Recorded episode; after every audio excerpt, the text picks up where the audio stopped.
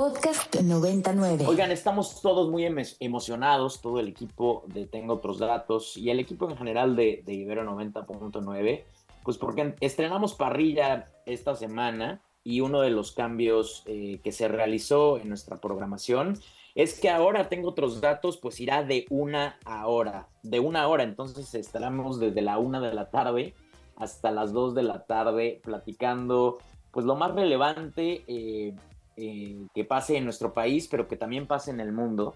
Eh, y con un enfoque este año en el 2024, obviamente en el tema electoral, porque se vienen elecciones en nuestro país, las elecciones más grandes en cuanto a puestos de servidores públicos que vamos a elegir los mexicanos en la historia.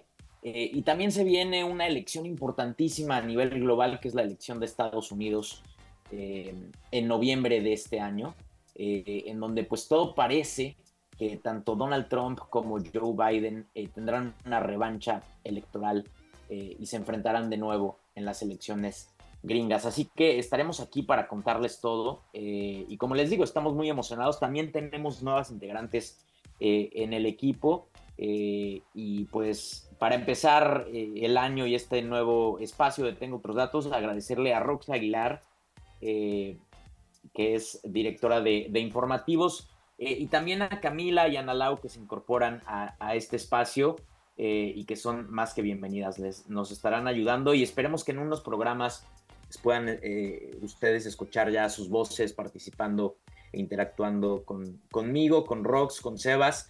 Eh, que somos los que ya llevamos bastantes años aquí en Tengo Otros Datos.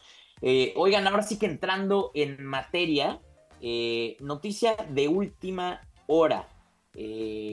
la Secretaría de Obras y Servicios de la Ciudad de México informó sobre una falla mecánica en una grúa que se encontraba en uso en las obras del tren interurbano México-Toluca, lo que originó el colapso de una parte de la estructura se está realizando un dictamen para determinar el, origen de lo ocurrido, pero las imágenes, videos, fotos ya están circulando por las redes sociales. Eh, seguramente pronto las van a ver si no es que ya las vieron.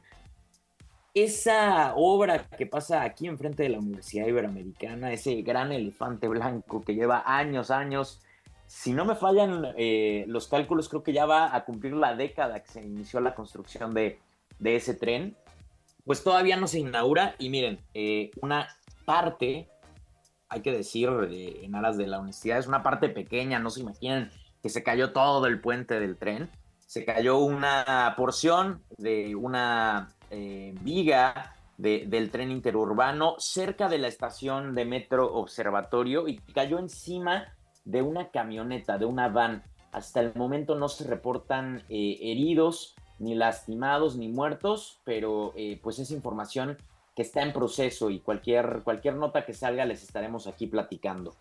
Eh, no se despeguen de sus micrófonos porque hoy tendremos dos muy importantes entrevistas. Estará con nosotros primero Victoria Sámano. Ella es activista trans y fundadora de YECA, LLECA, que es una ONG para atención eh, a mujeres y a personas LGBT más que viven en situación de calle. Vamos a hablar con ella sobre el asesinato, el terrible asesinato de Samantha eh, Fonseca, una mujer trans aquí en la Ciudad de México. Eh, también hablaremos sobre la violencia en general contra la comunidad trans y los discursos transodiantes que poblan eh, todo nuestro espectro político. Ya lo vimos la semana pasada con los comentarios que hizo el presidente López Obrador, pero también lo vemos en ciertos senadores y diputados eh, panistas, eh, priistas y hasta morenistas. Entonces, este, pues vamos a estar platicando con Victoria Samano. También ella estuvo ayer eh, en una manifestación afuera del Palacio Nacional, en donde pues no fueron recibidas de la mejor manera por los granaderos que según ya habían desaparecido en este sexenio.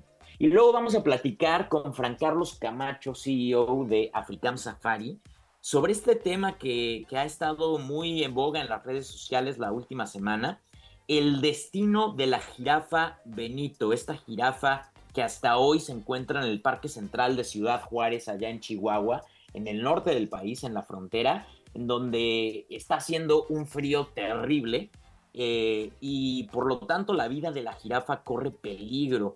eh, por las bajas temperaturas que hay en esa ciudad.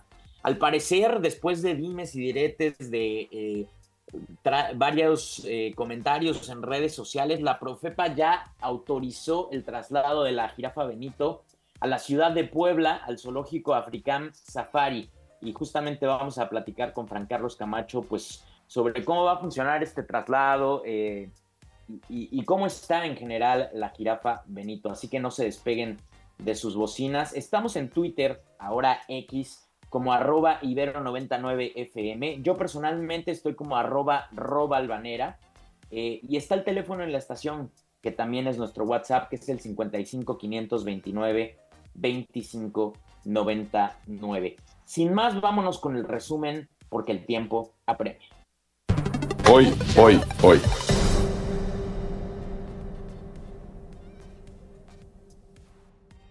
Andrés Manuel López Obrador eh, ha adelantado hoy en su mañanera que su paquete de iniciativas de reforma que va a mandar en unas semanas al Congreso contempla al menos 10 reformas constitucionales, pero que estas podrían llegar a ser hasta 20.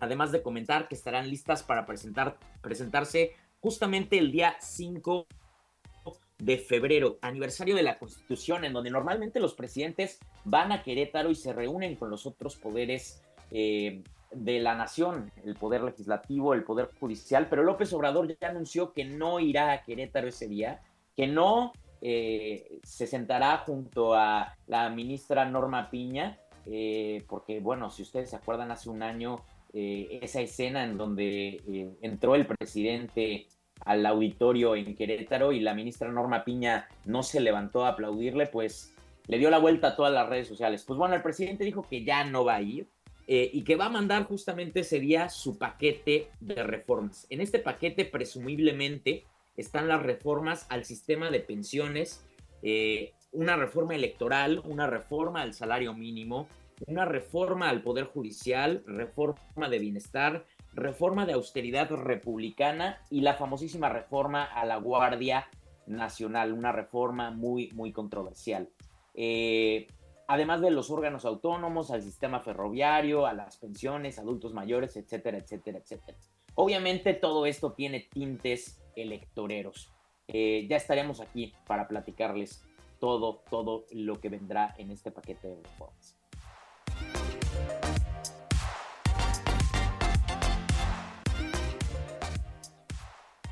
Oigan, y bajo la consigna de nuestra democracia no se toca, organizaciones como Sí por México, Poder Ciudadano, Sociedad Civil, México y Unidos por México invitaron a participar en una marcha por la democracia el día 18 de febrero en todo el país. Anunciaron que Lorenzo Córdoba eh, se encuentra dentro de los principales voceros y será el único orador de esta movilización.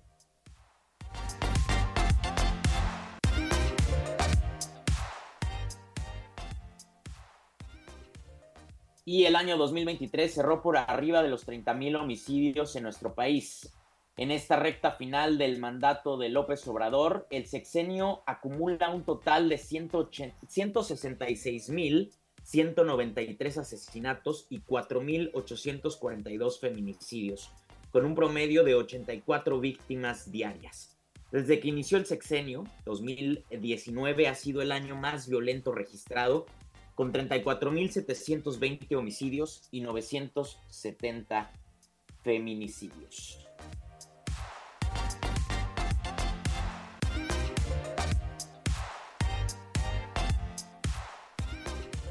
Hasta acá el resumen nacional. Yo los voy a dejar con una rolita en lo que tratamos de conectarnos con nuestra primera eh, entrevistada. Esto que va a sonar eh, se llama God is a Circle y es interpretada por Yves Tumor.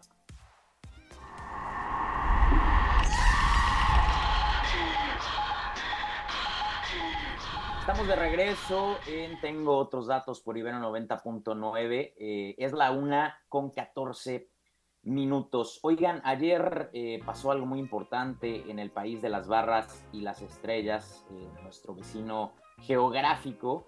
Inició oficialmente eh, el proceso electoral del 2024 allá en Estados Unidos.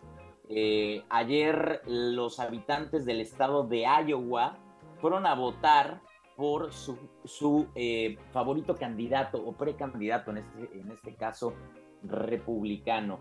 en la contienda estaban el expresidente Donald Trump, como ya sabemos, el gobernador de Florida Ron DeSantis, la ex gobernadora de Carolina del Sur, Nikki Haley, el empresario eh, famoso en redes Vivek Ramaswamy eh, y un republicano que la verdad nadie conoce y ayer obtuvo el 0.01% de los votos, que se llama Asa Hutchinson. Eh, el expresidente Donald Trump ganó ayer la elección por más de 30 puntos porcentuales, sacó 50 ciento de los votos, arrasó eh, en el estado de Iowa. Y vamos a escuchar parte del discurso que dio ayer Donald Trump tras su victoria. Well, I want to thank everybody. This has been some period of time, and most importantly, we want to thank the great people of Iowa. Thank you. We love you all. What a turnout, what a crowd. And I really think this is time now for everybody our country to come together. We want to come together, uh, whether it's Republican or Democrat or liberal or conservative. It would be so nice if we could come together and straighten out the world and straighten out the problems and straighten out all of the death and destruction that we're witnessing. That's practically never been like this. It's uh, just so important. And I want to make that a very big part of our message. We're going to come together. It's going to happen soon, too. It's going to happen soon. I want to thank uh, some of the great people. We have so many senators. If I go through every name, we'll be here all night, and everybody's going to get angry at me. But the senators, the congressmen from Washington, they came down from all different states. I want to thank you very much. I want to congratulate Ron and Nikki for having a, a good a good time together. We're all having a good time together. And uh, I think they both actually did very well. I really do. I think they both did very well. We don't even know what the outcome of second place is. And uh, I see Carrie Lake. Congratulations, Carrie. La voz de el ya conocido por todos ustedes, expresidente Donald Trump, eh, que pues quiere regresar a la Casa Blanca y la verdad es que tiene muchas probabilidades de lograrlo. Eh, la verdad es que todos los expertos políticos eh, en Estados Unidos dijeron que les sorprendió un poco este discurso de Trump, que salió eh, con ánimos de reconciliación, algo rarísimo en él. como lo mencionó en su discurso, decía, y lo cito, que era tiempo de reunirse, tiempo de sanar las heridas, tiempo de unificarse algo que nunca, nunca, nunca en su vida ha dicho eh, Donald Trump, pero lo hace con un objetivo principal y es decir, como eh, diciéndole a sus contendientes republicanos como yo ya gané, no se hagan guajes, únanse a mi movimiento, seguramente les daré unos muy buenos puestos si es que gano de nuevo la presidencia, eh, pero no se hagan guajes, ya no me hagan competencia y déjenme correr solo. Eh, pero bueno, la verdad es que esta victoria de Trump ya se esperaba. Trump salía muy bien posicionado en absolutamente todas las encuestas eh, en Iowa. Y en realidad todo el mundo estaba esperando a ver quién quedaba en segundo lugar en ese estado. Ese segundo lugar estaba siendo peleado por Nikki Haley y Ron DeSantis. Ron DeSantis, como ya dije, gobernador de Florida, se había tratado de posicionar desde hace como un año, si no es que más, como la alternativa adentro del Partido Republicano a Trump. Y a pesar de que al principio obtuvo muchos apoyos, eh, tanto económicos como políticos, pues la verdad es que su poco carisma lo terminó hundiendo en las encuestas. Y eh, por el contrario, en las últimas semanas parecía que los astros se le habían alineado a Nikki Haley, la exgobernadora de Carolina del Sur, y quien también fue embajadora eh, de Donald Trump en la eh, Organización de las Naciones Unidas. espéreme tantito que estamos tratando de conectar a nuestra invitada del día de hoy si podemos, ahorita eh, nuestras eh, compañeras en la cabina me van a avisar, pero eh, cierro rápido lo que quería decir eh, de Iowa. Las primarias gringas se caracterizan por ser un proceso electoral pues largo y lento, cronológico. Y ganar una elección pues importa, importa mucho, claro, pero también importa mucho el momentum, aunque no ganes la elección. Y la verdad es que es lo que querían Nikki Haley y Ron DeSantis, ganar momentum. Pero como empataron en segundo lugar, tuvieron una diferencia de un punto porcentual, pues la verdad es que se opacó el uno al otro. Entonces, pues no hay un claro vencedor en el segundo lugar y alguien que podría, podría haber dicho como, vénganse todos los que odian Trump, a, Trump y vamos a competirle. Así que pues las primarias republicanas siguen siendo eh, muy claramente eh, favoritas para Trump eh, y estaremos aquí para contarles lo que se desarrolle en los siguientes estados. Ya tenemos en la línea, ahora sí, a nuestra primera invitada del día de hoy, Victoria Sámano, activista trans y fundadora de YECA, una ONG para atención a mujeres y personas LGBT que viven en situación de calle. Victoria, un gusto tenerte en la línea. Te saluda Rodrigo Balvanera. ¿Cómo estás? Hola Rodrigo, muy bien. Muchísimas gracias por la invitación. No, gracias a ti por tomarnos la llamada.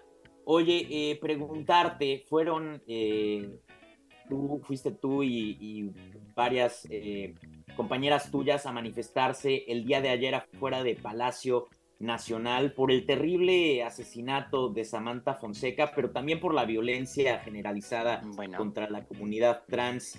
Eh, platícame qué pasó el día de ayer afuera de Palacio Nacional. Eh, justo fuimos varias personas de la diversidad sexual, sobre todo personas trans que nos manifestamos, eh, decidimos intervenir la fachada de Palacio Nacional para dar un mensaje de lo que está sucediendo actualmente contra la comunidad trans y es que ha aumentado la violencia contra nosotros, ¿no? En tan solo las últimas dos semanas se han reportado cinco transfeminicidios, entonces es sumamente grave lo que está sucediendo. También exigimos que hubiera un posicionamiento claro por parte del presidente, ya que hace una semana también realizó comentarios transfóbicos. Eh, y pues creo que básicamente eso es lo que realizamos el día de ayer.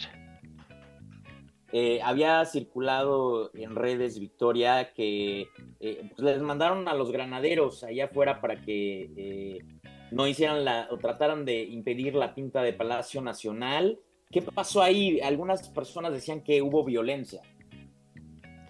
Sí, en algún momento, eh, bueno, más bien al inicio de esta manifestación, pues empezaron a llegar cientos de granaderos, ¿no? A pesar de que yo creo que éramos como unas 15 personas y igual entraban a Palacio Nacional. Eh, afuera donde pues es visible eh, y empezaron como los empujones, nos empezaron como a encapsular, nos empezaron a quitar las cosas que nosotros llevábamos para realizar la intervención de la fachada.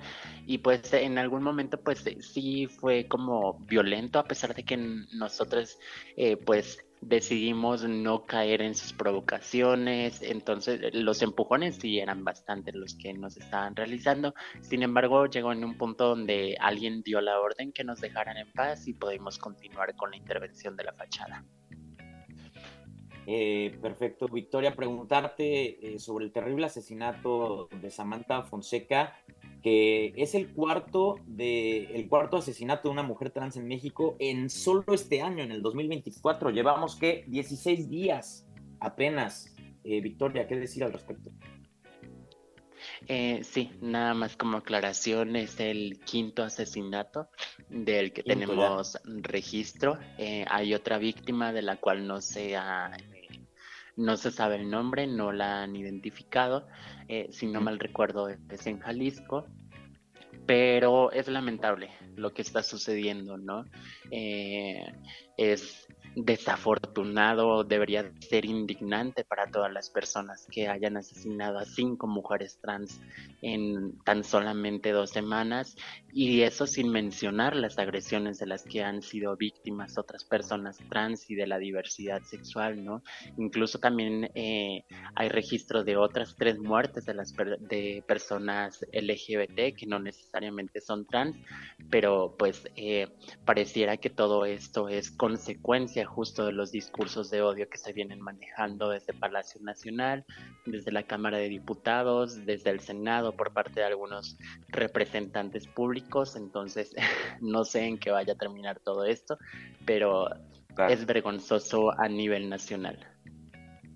Justo te iba a preguntar, Victoria, porque hay varios, eh, varias personas que manejan este discurso transodiante en las redes y en la vida en general, que eh, critican y condenan el asesinato de mujeres trans, pero no ven el, link, la liga que hay entre su discurso y eh, estos actos de odio que, que se generan en nuestro país. ¿Cómo explicarle a estas personas que las palabras sí tienen repercusiones eh, en la vida de los demás? Em, pues yo creo que ahí estamos viendo las consecuencias, ¿no? Si alguien no quiere eh, verlo es porque de plano decide hacerse tonto o ignorar esos temas, ¿no? Porque como te lo decía, son cinco mujeres trans asesinadas en tan solamente dos semanas, ¿no? Y justo como mencionas, todos estos comentarios a final de cuentas tienen consecuencias, ¿no? Eh, y no solamente personas que a lo mejor son comunes y corrientes y que no tienen un gran alcance eh, en los medios públicos, ¿no? Pero sí hay personas que son figuras públicas y que están emitiendo estos discursos y que pareciera que existe cierto tipo de impunidad para quienes realizan estos discursos y que quien actúe violentamente contra nosotras pues no va a tener ningún castigo, porque si no se está castigando a los representantes que justo son eso, pues entonces no se va a castigar a alguien que pues tiene una vida normal, común y corriente. Claro, preguntarte, Victoria, ayer veía en redes que algunos funcionarios de la Secretaría de Gobernación dijeron que se habían eh, reunido eh, con algunos colectivos eh, de la comunidad trans. ¿Tienes información al respecto y cómo, y cómo se desarrollaron esas, esas juntas, esas discusiones? Em, por la tarde se llevó a cabo otra manifestación eh, por parte de personas de la diversidad sexual. Eh, sin embargo, yo sí haría una crítica a estas reuniones con la Secretaría de Gobernación y es que pareciera que, que, no, que desconocen el tema, ¿no? Desconocen de lo que se está hablando, lo que se está demandando y denunciando, como si no hubiera ya iniciativas eh, presentadas en Cámara de Diputados, en el Ejecutivo, en, en todos estos poderes, ¿no? Para favorecer a personas de la diversidad sexual. Y entonces ahora que está terminando el sexenio y quizá para parar un poco estas manifestaciones, pues dicen, ah, pues vamos a realizar mesas de trabajo, ¿no? Es, es eh, increíble que a terminar eh, este sexenio, estamos a siete meses de terminar el sexenio, quieran este, realizar mesas de trabajo cuando en seis años se ha demandado un montón de cosas. Oye, ya para terminar, Victoria, me queda menos de un minuto. Eh, que nos platiques rapidísimo de qué va la ley integral trans eh, que pues reclamaban ayer en Palacio Nacional eh, que se aprobara. Pues la ley integral trans es una serie de reformas eh, sobre todo que busca que las personas trans tengan acceso a educación, salud, vivienda, trabajo y seguridad. Es una ley donde está incluido todo, ya no necesitamos legislar poco a poco los temas, ¿no? Y que también me parece que es una ley más sociable, más amigable para todas las personas trans y para el resto de la sociedad. Buenísimo, Victoria Sámano, muchísimas gracias eh, por estos minutos. Eh, y sabes que los micrófonos de 99 siempre, siempre estarán abiertos para ti. Muchísimas gracias, Rodrigo, por la invitación. Abrazo, Victoria Sámano. Nosotros vámonos a un corte eh, comercial y regresamos en unos minutitos. 90.9 Ibero 90 90.9. 90.9. Estamos de vuelta en Tengo otros datos por dinero 90.9. Es la una de la tarde con 31 minutos. Estamos intentando enlazarnos con nuestro segundo invitado del día de hoy, Fran Carlos Camacho, eh, presidente de Africam Safari, para hablar de este tema que ha estado eh, pues muy activo en redes sociales sobre la jirafa Benito, que se encuentra eh, en el Parque Central de Ciudad Juárez, allá en Chihuahua, en la frontera, donde está haciendo un frío terrible, eh, un clima que obviamente eh, no es el ideal para una jirafa. y por lo tanto, pues ha habido un forcejeo ahí burocrático entre la Profepa, entre el gobierno de Puebla, entre el gobierno de Chihuahua, eh, sobre si eh, trasladarían o no a la jirafa Benito eh, a African Safari en Puebla. Al parecer, la Profepa ya dio luz verde para que la jirafa sea trasladada al estado de Puebla y pues justamente vamos a platicar con él sobre todo ese proceso y esa logística que seguramente va a ser súper interesante. ¿Cómo se les ocurre a ustedes que trasladarían una jirafa desde Ciudad Juárez eh, hasta Puebla. Eh, pues bueno, vamos a hablar un poco eh, sobre eso con Frank. que justamente me acaba de decir mi querido Gabriel, que ya lo tenemos en la línea. Frank Carlos Camacho, presidente de African Safari. Te saluda Rodrigo Balvanera. Frank, ¿cómo estás? ¿Qué tal, Rodrigo? Gusto saludarte. Oye, muchas, muchas gracias por tomarnos eh, la llamada. Preguntarte, Frank, eh, sobre este tema de, la jirafa Benito, después de muchísimos dimes y diretes entre la Profepa, entre el, gobierno de Puebla, el gobierno de Chihuahua, ¿cuál es la situación burocrática en este momento del caso de la jirafa Benito? Mira, gracias eh, por la pregunta y feliz de compartir con ustedes. tenemos ya tenemos ya un par de meses solicitando que se nos diese en custodia a esta jirafa porque sabíamos que no estaba en muy buenas condiciones. Eh, y hubo varios amparos, hubo varios temas ahí entre Profepa y, la, y el gobierno del estado de Chihuahua. Y fue apenas ayer que nos permitieron ya traerla, iniciamos todos los, los eh, procesos para, para hacer este rescate y pues ya activamos la máquina, ¿no? Hemos hecho esto muchas veces con muchos canales y estoy seguro que va, que va a salir bien. Eh, ya mandamos un par de personas a Chihuahua para evaluar el estado de salud físico y su estado mental para, para allá, para programar el traslado lo más pronto posible, ¿no? Esperemos que, que ya en estos días se inicie todo el traslado y que llegue a Puebla muy pronto. ¿No tienen información todavía entonces sobre el estado de salud de Benito? Eh, hasta ahorita se ve bien, te puedo decir que se ve bien, el equipo, las personas que mandamos a, a, a evaluarlo lo ven bien y estable. Eh, pero sí tenemos que correr un par de estudios más para estar seguros que va a resistir sin problema el, trayecto, el embarco, que es, pues, calculamos unas 30 o 35 horas desde Chihuahua a Puebla. Eh, pero se le ve muy bien, no, no, veo ningún problema, no va a tener ningún problema, estoy seguro que va a ir en buenas condiciones. Buenísimo, entonces Benito está bien y ya tenemos la luz verde para, para que sea trasladado a Puebla. Justo estaba hablando con, con el auditorio Frank sobre cómo pensaban ellos que iban a trasladar una jirafa desde Ciudad Juárez a Puebla. Me acuerdo que hace algunos años eh, African Safari eh, trasladó a varios elefantes desde el continente africano hasta Puebla y fue una odisea eh, burlarlos en avión, luego en camiones. ¿Cómo van a trasladar a Benito desde, desde Ciudad Juárez a Puebla?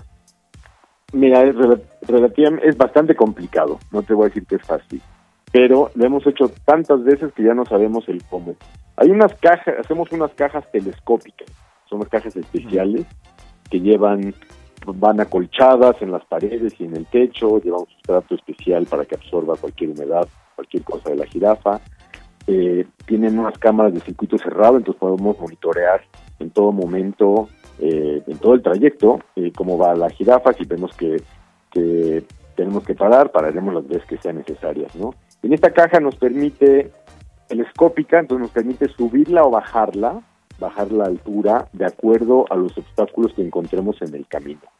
Entonces no es que Benito va en una caja con la cabeza de, fuera eh, y ahí le pasan los puentes, ¿no? Va contenido, va en una caja especial en la que nos va a llevar unos cuantos días familiarizar a la jirafa a ese contenedor, que se sienta cómodo, que sepa que ahí hay comida, hay agua y hay refugio, y una vez que lo acepte como, como su dormitorio, es cuando cerramos la puerta de ese contenedor, lo subimos al camión y lo traemos a puerta. Mira, justo un amigo me preguntaba hoy en la mañana, pues van a ver miles de memes de la gente que se encuentra Benito en la carretera con la cabeza ahí de fuera, pero no, tendrá, tendrá una caja. Preguntarte, Frank, ¿se integrará a Benito con las jirafas que ya habitan en African Safari o cómo será esa logística? Sí, mira, ahora estamos haciendo la evaluación de la salud, soportar el viaje. Pero una vez que llegue a Africam, ya podemos hacer una evaluación mucho más profunda del estado de salud de esta jirafa porque donde está ahorita no hay instalaciones para hacerlo. Pues llegando acá ya tomamos muestras de sangre, de pelo, de saliva, de muchos tejidos y, partes para poder determinar qué tan qué tan sana esté. Si llegamos a encontrar algo, bueno, la tratamos, hacemos cualquier cosa que tenga y en cuestión de días más va a estar ya en, integrada a un rebaño. Estamos eh, pensando integrarla a un rebaño de siete individuos. Tenemos varias jirafas, pero este rebaño creemos que va ser muy positivo para Benito porque tiene jirafas bebés, hembras, juveniles, o sea, hay de distintas edades. Y aunque esta jirafa ha estado sola por mucho tiempo, es una especie muy sociable que estoy seguro que, este rebaño le va a dar la bienvenida y se va a poder adaptar sin problema. ¿Cuántas jirafas en total hay en Africam? Ahorita lo vamos a poner con siete, en un rebaño de siete jirafas. Ok, buenísimo. Oye, eh, Frank, ya para ir terminando, quería que nos platicaras un poco para el auditorio que es en su mayoría de la Ciudad de México, eh, pues cómo funcionan los programas de conservación eh, de Africam Safari y cuándo los pueden ir a visitar. Gracias. Mira, Africam no es un zoológico, Africam es un parque de conservación y es por eso que fuimos elegidos para, para recibir a Benito, aun cuando estamos bien lejos de Chihuahua. Africam tiene una extensión enorme, son más de 800 hectáreas, entonces los animales tienen espacios gigantescos en donde convivir y con otras especies.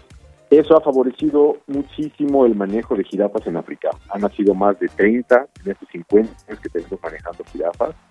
Entonces, pues le, le sabemos ya un poco al tema, ¿no? Eh, Africam tiene proyectos de conservación. O sea, Benito es muy importante porque el individuo está en crisis y queremos salvarlo, a ese individuo, a esa jirafa en particular. Sin embargo, ese Benito, esa jirafa, viene a formar parte de un programa de conservación bien complejo, en el que participamos parques de conservación de todo el mundo, donde colectamos semen y lo congelamos para generaciones futuras, donde hacemos un montón de estudios de animales para poder favorecer a las poblaciones silvestres. Africam también tiene programas de conservación in situ en Kenia, en Sudáfrica, en Namibia, donde apoyamos y financiamos a, un grupo de personas, a un equipo táctico de rangers que cuidan a los animales de cazadores furtivos, que levantan trampas, que, hacen todo lo que tienen que hacer para proteger a los animales que en la naturaleza, incluyendo a jirafas. Tenemos años a nuestras iniciativas, entonces pues los primos de Benito en África están siendo cuidados gracias a que Benito viene a Africam y que la gente de México nos favorece y nos honra con su visita para poder seguir haciendo estos programas, tanto de rescate como de conservación a nivel internacional. Buenísimo. ¿A cuánto queda Africam de la Ciudad de México en coche, Frank, y cuándo pueden ir a visitar los chilangos? Mira, yo hago de Africam al aeropuerto de la Ciudad de México, al aeropuerto Benito, al aeropuerto de verdad, al de Benito Juárez, hago una hora 17 minutos. Entonces estamos bien cerquita. Todo es autopista, periférico, Puebla está seguro, hermoso, el clima está maravilloso. En Africano estamos a 24 grados centígrados, entonces el clima está espectacular. Muchísimo mejor clima que en el que está Benito. Totalmente, completamente. Estaban a, según escuché, a menos 6 grados anoche. Imagínate, ¿no? Y para una jirafa pobre. Eh, pues bueno, Frank, muchísimas gracias por, por esta llamada. Eh, yo siendo poblano siempre ha sido un botón de orgullo eh, que Africam le vaya bien. Es un motor importantísimo, tanto turística como económicamente para el Estado. así que te mando un gran abrazo. Muchas gracias, un abrazo de vuelta y todos los paisanos que están fuera vengan pronto a reconocer y a visitar Africam. ¿Mm? Ya estás, Frank, un abrazo. la voz de Frank Carlos Camacho, CEO de African Safari. Eh, nosotros vámonos con una rolita. Esto que va a sonar es Blame de Wu Lu.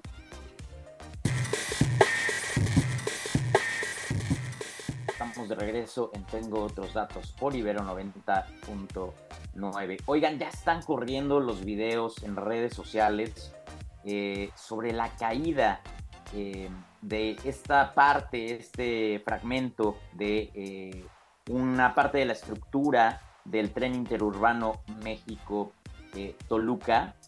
los videos son escalofriantes. Hay un video de una cámara de seguridad, de, supongo que estaba fuera de una casa, en donde se ve a dos hombres trabajando mecánicamente en una camioneta, tenían el cofre abierto y de repente en la camioneta de junto cae una enorme viga y deshace por completo eh, la van, la van que estaba junto a ellos.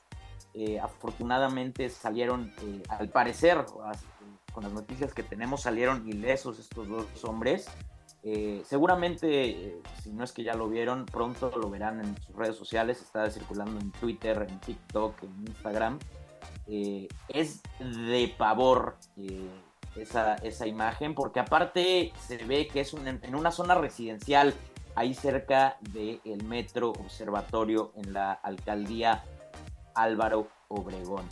Eh, si sale otra noticia al respecto, pues se las estaremos aquí platicando. Oigan, entre que conectábamos o no conectábamos al principio del programa a nuestra primera eh, invitada. Eh, tuve que cortar un poco la información que teníamos preparada acerca de la elección primaria o el caucus eh, en Iowa. No hay una buena traducción de la palabra caucus al español. Es como una asamblea política en donde pues la elección no funciona igual como la las pensamos nosotros. No es que se abran las casillas en la mañana y puedas ir a cualquier hora del día a emitir tu voto, sino es que tienes que ir a cierta hora de la noche, sentarte, escuchar cómo al eh, representantes de los distintos candidatos eh, tratan de convencerte para votar por ellos y luego emitir tu voto.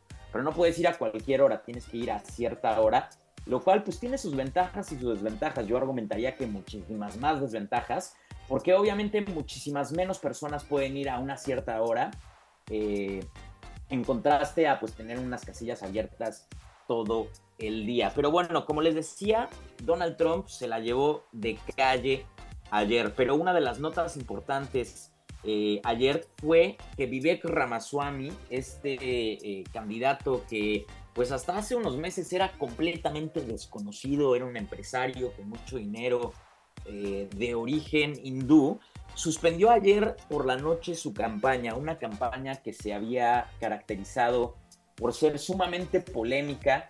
Había tratado eh, Vivek Ramaswamy de ser el Trump 2.0.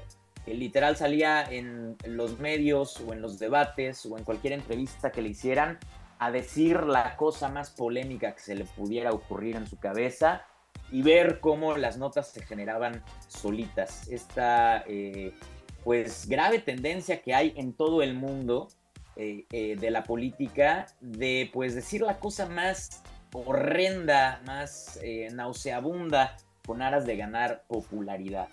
Vivek Ramaswamy anunció ayer que cancelaba oficialmente su campaña presidencial en una conferencia de prensa ayer en Iowa. Vamos a escuchar parte de lo que dijo. Now, this is a campaign founded on speaking the truth. Not just when it's easy, but when it's hard. Not just to the Democrats, but to our own side. And not just to other campaigns and candidacies, but to ours. And so I will stick to the truth tonight. The first hard truth, and this one's hard for me. I got to admit this. But we've looked at it every which way, and I think it is true that we did not achieve the surprise that we wanted to deliver tonight. And I think that that's just a hard fact that we're going to have to accept as a campaign. And the question then is what do we do that is right for our country?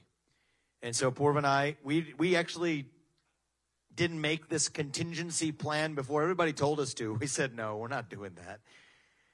But we talked about it tonight. We took a little bit of time in our apartment in Des Moines before coming here to make some hard choices.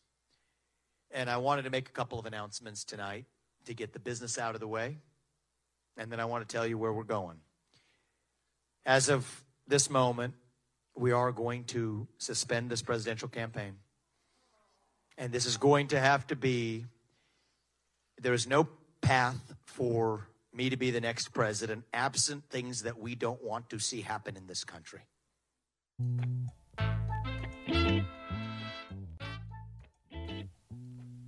Vivek Ramaswamy diciendo que después de considerarlo y platicarlo con su esposa y consultarlo con la almohada eh, y todos los rollos que los políticos son buenos para echar, eh, que decidió cancelar su eh, campaña presidencial luego de haber sacado un pues no tan mal porcentaje en Iowa, 7% para una persona que hace unos meses era totalmente desconocida en Estados Unidos. 7% eh, que seguramente se irá, un 7% de ese electorado se irá a Donald Trump, porque justamente después de decir que cancelaba eh, o suspendía su campaña presidencial, Vivek Ramaswamy dijo que apoyaría sin tapujos al expresidente Donald Trump, así de clarito. Eh, entonces, pues como les digo, las fichas, los astros, eh, los puntos cuánticos, Mercurio retrógrado, como le quieran llamar, se le está alineando a Donald Trump y parece que nadie lo va a parar hasta que llegue a la candidatura republicana rumbo a la presidencia. Eh, muy probablemente Vivek intentará ser el vicepresidente de Trump. Desde hace unos meses está clarísimo que pues su lamebotismo tiene ese único objetivo. Pero bueno, veremos, veremos si lo logra. Nosotros vámonos con el tantita madre del día de hoy. Personajes políticos que no tienen ni tantita madre.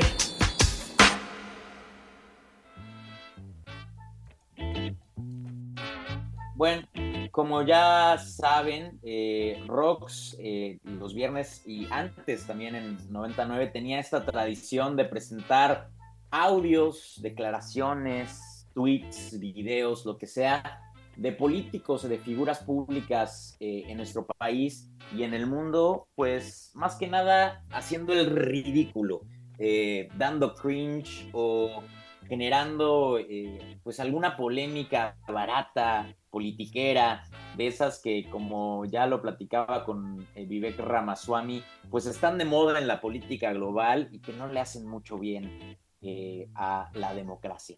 Eh, y el día de hoy, tengo otros datos de los martes, quieren nominar para la elección de tantita madre a final de semana a Sandra Cuevas, la alcaldesa de Cuauhtémoc.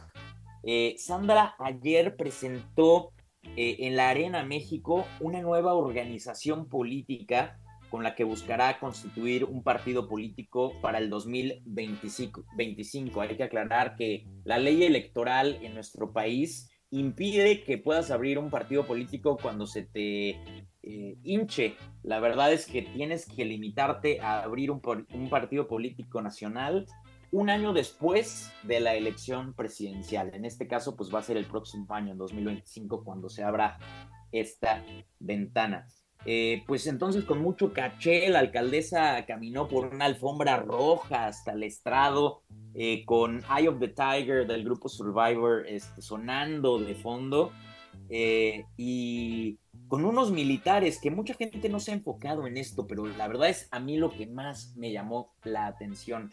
¿Quién autorizó que unos militares estuvieran en este evento de propaganda política de Sandra Cuevas sosteniendo la bandera de México? ¿O serán en verdad militares? ¿Serán personas disfrazadas de militares? ¿O por qué habría eh, eh, gente del ejército mexicano en este evento de propaganda política. Se me hizo de lo más extraño y de lo más preocupante también.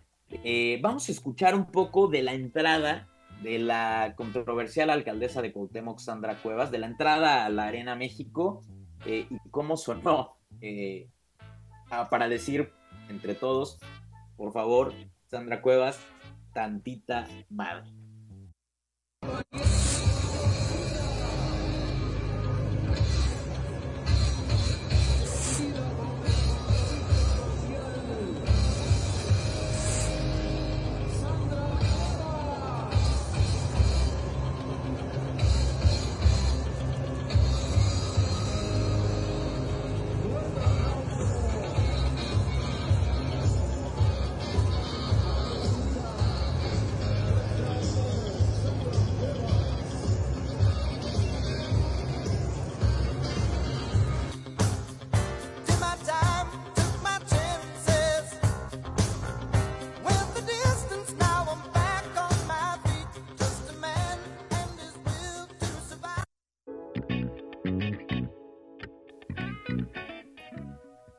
Bueno, eh, con Eye of the Tiger de fondo entró la alcaldesa Sandra Cuevas a la Arena México, eh, como si fuera luchadora de la AAA, literal, con fuegos artificiales, pantallas, anunciando su nombre.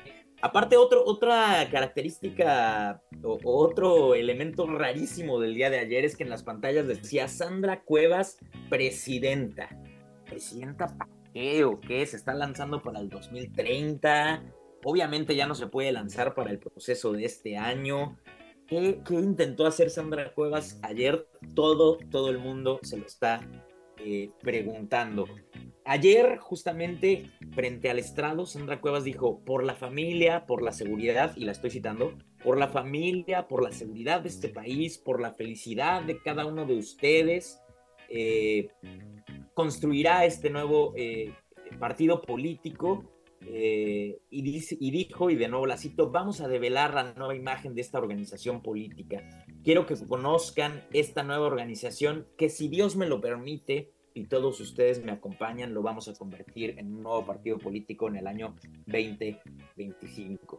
Bueno, nada más eh, agarrando estas frasecitas, estas palabras, Dios, familia, seguridad, felicidad, amor, eh, y pues con los militares de fondo uno ya se puede dar, eh, ir dando a la idea, pues de qué ideología sería este partido político que presuntamente se titularía Organización por la Familia y la Seguridad en México, imagínense.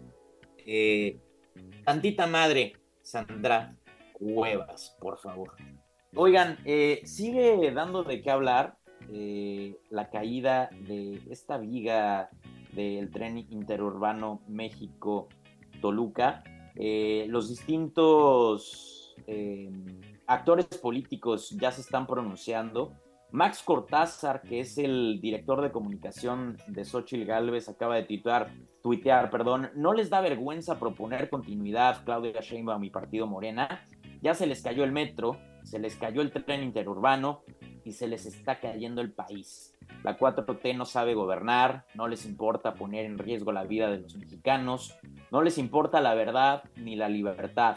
Las y los mexicanos ya despertaron y saben que México va con X. Bueno, así el tweet, eh, obviamente con tintes políticos de Max Cortázar. Veremos cómo las candidatas, tanto Claudia Sheinbaum como eh, Xochitl Galvez, politizan eh, este hecho, porque obviamente pues tiene eh, remanentes o tiene esta, esta cuestión de que recuerda mucho a lo que pasó con la línea 12 hace unos años en la alcaldía de Tláhuac.